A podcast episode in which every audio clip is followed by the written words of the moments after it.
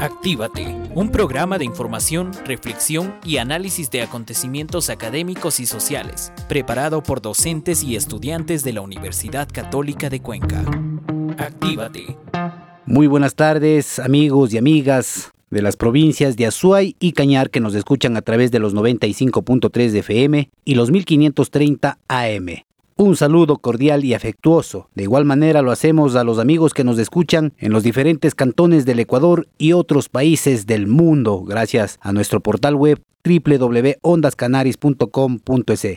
Iniciamos con esta programación. Actívate ya a esta hora de la tarde. Ponte pilas. Están con nosotros los estudiantes de la Universidad Católica de Cuenca. Esta vez nos quieren hablar sobre la importancia de la actividad física en los adultos mayores. Vamos a escuchar este tema en nuestro siguiente segmento que hemos preparado para hoy.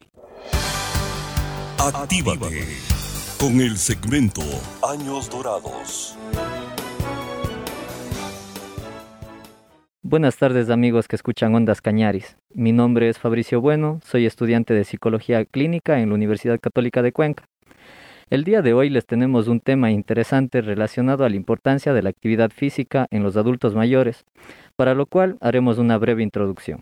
La longevidad está cada vez más latente en nuestra sociedad, ya que existe un fuerte aumento de la esperanza de vida de la población de manera generalizada, esto debido a diversos factores.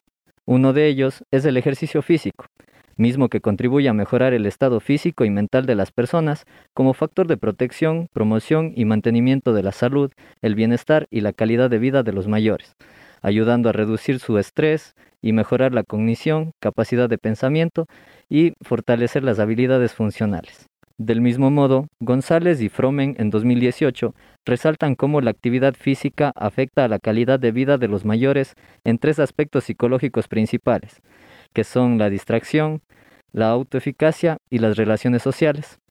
La práctica de actividad física supone una distracción en la cotidianidad y fortalece el estado de ánimo. La motivación para realizar actividad física supone a su vez un factor esencial para el incremento del autoconcepto, la autodeterminación y la autoeficacia. Por último, la práctica de actividad física permite la interacción social y la cooperación con otros. También el ejercicio físico incide de manera positiva sobre la mayor parte de las funciones físicas y psicosociales de las personas mayores. Actualmente el ejercicio físico regular adaptado para la población mayor es la mejor terapia no farmacológica contra las principales enfermedades. A continuación, mi compañera Shirley Montenegro de la Universidad Católica de Cuenca ampliará este tema. Gracias, Fabricio. Continuando con el tema, la actividad física beneficia a la calidad de vida de los adultos mayores en tres aspectos psicológicos principales como son la distracción, la autoeficacia y las relaciones sociales. La práctica de la actividad física supone una distracción en la cotidianidad y fortalece el estado de ánimo. La motivación para realizar actividad física supone a su vez un factor esencial para el incremento del autoconcepto, la autodeterminación y la autoeficacia. Por último, la práctica de la actividad física permite la interacción social y la cooperación con los otros. El ejercicio físico incide de manera positiva sobre la mayor parte de las funciones físicas psicosociales en las personas mayores. Actualmente el ejercicio físico regular adaptado a la población mayor es la mejor terapia no farmacológica contra las principales enfermedades asociadas con el envejecimiento. Ahora vamos a escuchar a Fabricio. Fabricio, ¿qué es el envejecimiento saludable? Bueno, el envejecimiento saludable es el proceso de desarrollar y mantener la capacidad funcional que permite el bienestar en la vejez, por medio del fomento y mantenimiento de las capacidades intrínsecas como son las capacidades físicas y mentales, o permitir a alguien más con una disminución de la capacidad funcional que logre hacer las cosas que crea importantes. Ahora, Shirley, ¿podrías explicarnos cómo lograr un envejecimiento saludable? Para lograr un envejecimiento saludable es importante adaptar los sistemas de salud a las poblaciones de edad con un enfoque multidimensional porque a medida que las personas envejecen sus necesidades de salud suelen ser más crónicas y complejas. Por ello, son necesarios servicios de atención integrada y centrada a las personas mayores que garanticen su acceso. También es importante orientar a los sistemas a la capacidad intrínseca y garantizar un personal sanitario sostenible y debidamente capacitado. Como segundo punto, es importante crear sistemas de atención a largo plazo con el objetivo de mantener un nivel de capacidad funcional. También tenemos em, un tercer punto en el cual hablamos de crear entornos adaptados a las personas mayores que consideren todo su contexto, por ejemplo, el transporte, vivienda, trabajo, protección social, información y comunicación, así como los servicios de salud y atención a largo plazo. También deberíamos mejorar la medición, la monitorización y la comprensión para percibir mejor las tendencias y los problemas relacionados con la edad, de la misma forma alentar a la investigación con enfoques plurinacionales e interdisciplinarios.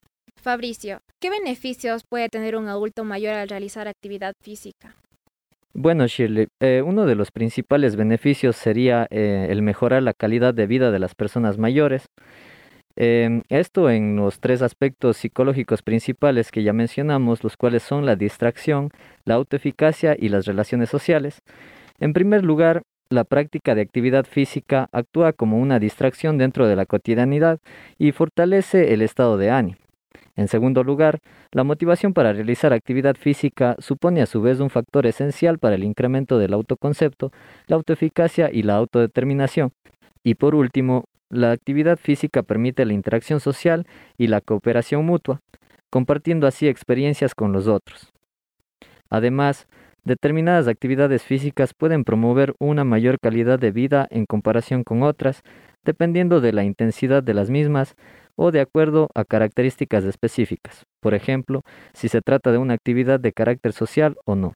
Shirley, ¿cuánto tiempo de actividad física se recomienda? En este caso, Fabricio, la respuesta sería relativa, puesto que dependerá de cada persona.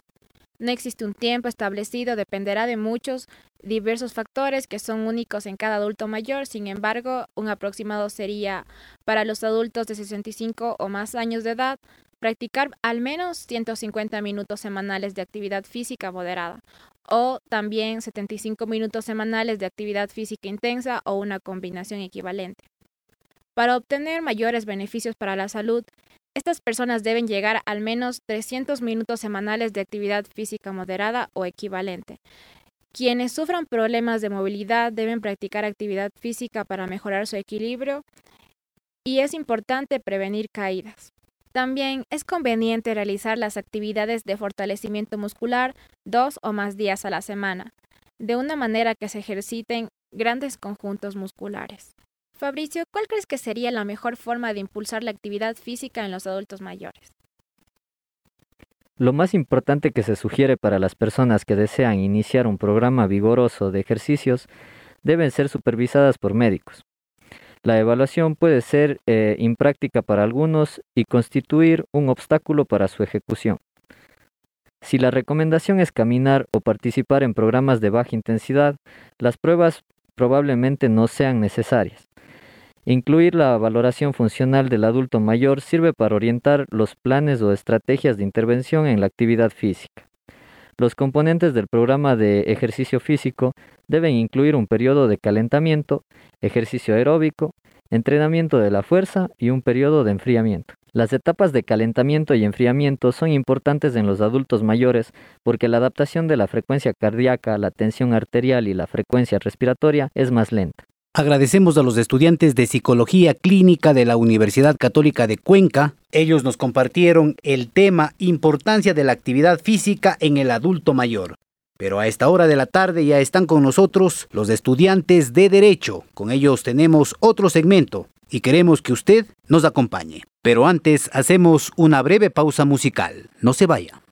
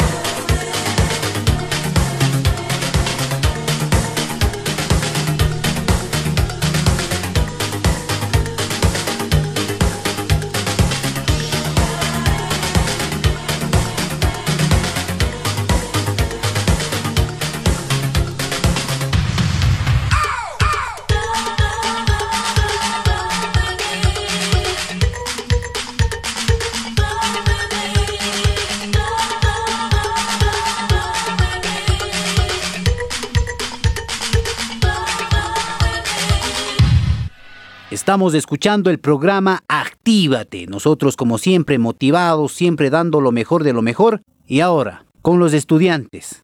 Esos tips que tanto usted desea escuchar, se viene a continuación en el siguiente segmento que hemos preparado para ustedes. Actívate con el segmento Ecos de la jurisprudencia ecuatoriana. Hola, soy Diego la Corte Constitucional, en la sentencia número 1342-16-EP-21, resolvió una acción extraordinaria de protección motivada por los siguientes hechos. Renato David Romero Villasís, ciudadano con grado de discapacidad auditiva del 39%, presentó una acción de protección en contra del Consejo de la Judicatura y la Procuraduría General del Estado por cuanto, mediante acción de personal, se dio por terminado su nombramiento provisional, con lo cual se alega que se vulneró sus derechos al trabajo, a la continuidad, por formar parte de un grupo vulnerable, entre otros. En este sentido, la acción de protección fue conocida por el juez de la Unidad Judicial de Tránsito con sede en el Cantón Ambato, quien inadmitió la acción de protección, alegando que no existe la debida argumentación en torno a cómo supuestamente los comparecientes habrían vulnerado los derechos constitucionales del accionante. Aquello motivó al accionante a hacer uso del recurso de apelación que recayó en la sala de lo civil de la Corte Provincial de Justicia de Tungurahua, misma que la rechazó y confirmó la sentencia subida en grado. Finalmente, el accionante propuso la acción extraordinaria de protección, la cual fue admitida por la Sala de Admisiones de la Corte Constitucional con el número de caso 1342-16-EP. Hola, soy Dani. En sentencia la Corte Constitucional señaló que la estabilidad laboral reforzada implica la permanencia en el lugar de empleo como medida de protección y se extiende a las personas que se encuentran a cargo de su cuidado y protección a fin de asegurar el pleno disfrute de los derechos en el marco de la atención prioritaria. Por otra parte, respecto de la estabilidad laboral reforzada prevista por el legislador y la jurisprudencia constitucional, la Corte ha señalado que es independiente de la modalidad de contratación y de la limitación presupuestaria de la entidad. Es por ello que, Frente a necesidades institucionales legítimas como las que se materializan en procesos de reestructuración, desaparición de la institución o limitación de recursos económicos, la desvinculación de una persona con discapacidad debe tener en cuenta su situación en particular y, en aras de cumplir con la estabilidad laboral reforzada, se debe de buscar, de ser posible, una alternativa a su desvinculación. Esto puede incluir en su reubicación en la misma entidad en un puesto similar o de equivalente rango y función, acorde con la circunstancia especial de la persona con discapacidad. Por tal razón, en la presente sentencia, la Corte Constitucional declaró la vulneración del derecho a la seguridad jurídica en una sentencia dictada dentro de una acción de protección. Además, examinó en mérito del caso respecto de la vulneración a los derechos de la estabilidad laboral reforzada y a la igualdad material de una persona con discapacidad. Esta sentencia fue aprobada por el Pleno de la Corte Constitucional con nueve votos a favor, resolviendo aceptar la acción extraordinaria de protección, dejar sin efecto la sentencia de la Sala de lo Civil de la Corte Provincial de Justicia de Tungurahua, aceptar la acción de protección por la vulneración del derecho a la estabilidad laboral reforzada, así como se ordenó la reparación económica y disculpas públicas en su sitio web institucional del Consejo de la Judicatura y de sus cuentas oficiales de redes sociales.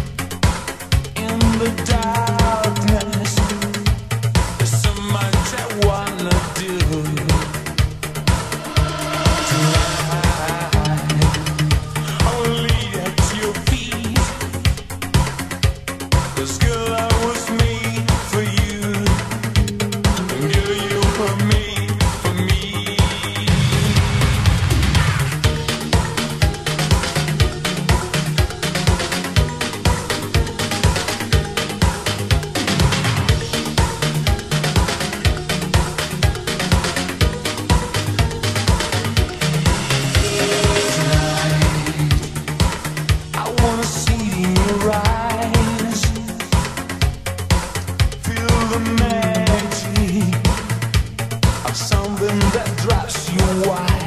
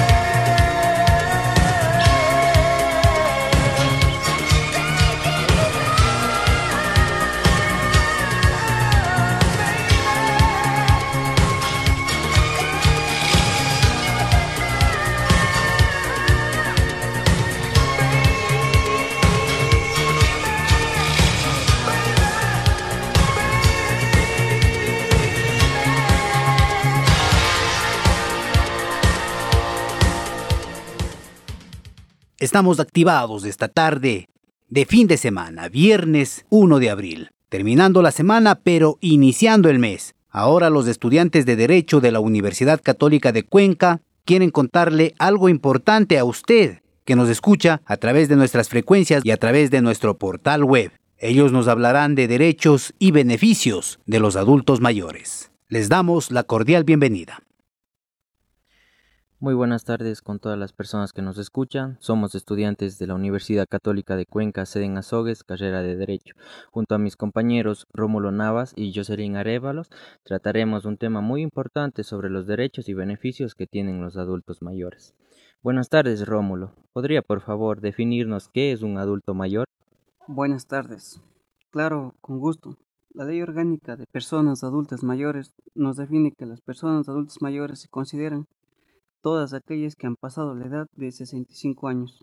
Rómulo, ¿cómo podría la persona demostrar que ya es un adulto mayor? Bien, la Ley Orgánica de Personas Adultas Mayores nos manifiesta que para demostrar la calidad de un adulto mayor lo único que necesita es la exhibición de tu cédula de identidad debidamente registrada por el registro civil. Rómulo, ¿podría por favor darnos a conocer sobre los derechos y beneficios que reciben los adultos mayores? Claro, sin ningún problema. El artículo 36 de la Constitución de la República del Ecuador nos menciona que las personas adultas mayores recibirán atención prioritaria y especializada en los ámbitos público y privado, en especial en los campos de inclusión social y económica y protección contra la violencia.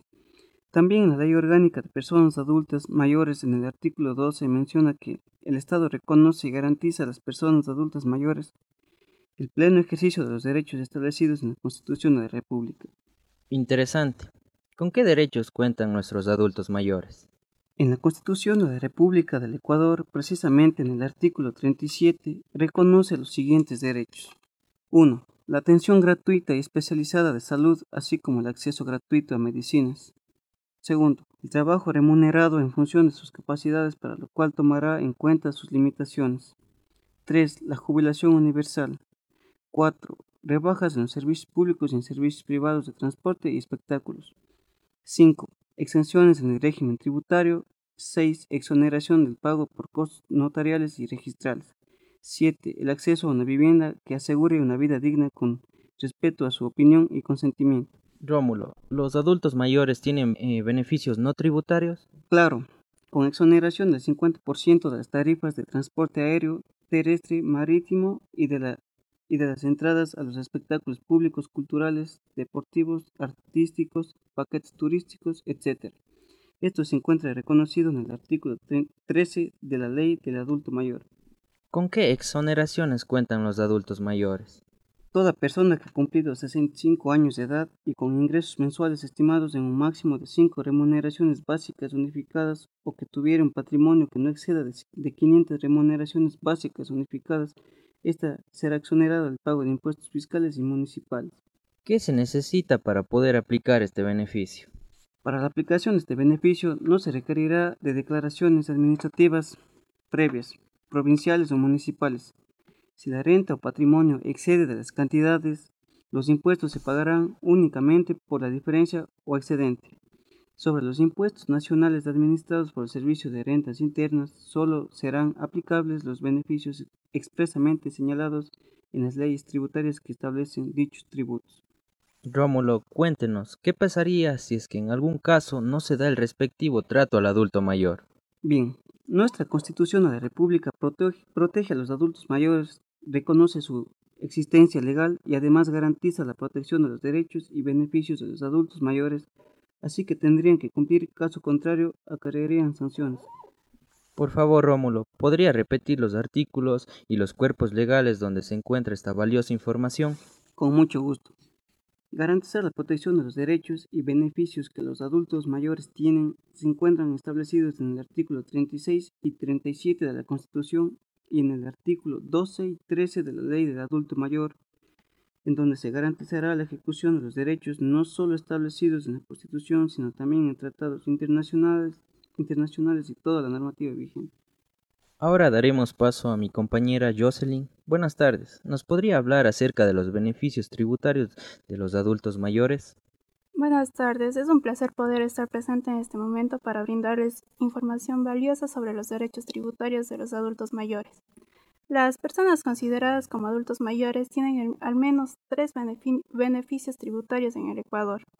Al ser considerada una población prioritaria tiene acceso a la reducción de impuestos, ya que en, nuestro país a lo largo de la historia se han dado eh, casos en los cuales los adultos mayores tienen varias carencias, falta de ingresos dignos, condiciones de, eh, de bienestar precarias, maltratos o abandonos por parte de sus familias. De manera que sus ingresos monetarios eh, son muy bajos y ni siquiera alcanzan para satisfacer sus necesidades básicas. Eh, para su vida diaria como es la vestimenta, la alimentación o la salud. ¿Y nos podría decir cuáles son los beneficios con los que cuentan los adultos mayores? En primer lugar tenemos la devolución del impuesto al valor agregado. ¿Este valor en qué plazo debe ser devuelto? Este valor se debe devolver en un plazo no mayor a 60 días, según establece el artículo 181 del reglamento para la aplicación de la ley de régimen tributario interno.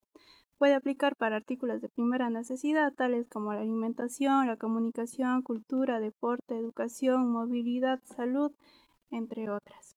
¿Cuál es el segundo beneficio tributario con los que cuentan los adultos mayores? El segundo es la rebaja del impuesto a la renta. El beneficio aplica en un monto equivalente a una fracción básica grabada con tarifa cero de impuesto a la renta. Según el artículo 36 de la Ley eh, de Régimen eh, Tributario Interno, también tendrá derecho a la eh, devolución de pago en exceso por parte del SRI en el caso de que al presentar su declaración de impuesto a la renta una persona eh, mayor de, de, 65 años constate que el anticipo pagado y las, y las retenciones en la fuente que le han sido efectuadas superan el impuesto causado. ¿Nos podría hablar sobre el tercer beneficio tributario? Claro, el tercer beneficio tributario es la rebaja del impuesto a la propiedad de vehículos motorizados tienen derecho a una disminución especial de 8 mil dólares sobre el avalúo, solamente para un, vehículo de la persona propietaria, de manera que se debe presentar por una sola vez eh, la solicitud al SRI. ¿Y en qué caso el adulto mayor tenga, eh, tenga alguna discapacidad, existe algún descuento adicional? Y en el caso de que el adulto mayor tenga alguna discapacidad, ¿existe algún descuento adicional? Sí, en caso de existir alguna discapacidad, habrá un descuento adicional del 50% sobre el excedente del avalúo. Agradecemos la participación de Rómulo Navas y Jocelyn Arevalo, estudiantes de la carrera de Derecho. Mi nombre es Kevin Ortiz y ha sido un gusto compartir con ustedes. Nos vemos en el próximo programa.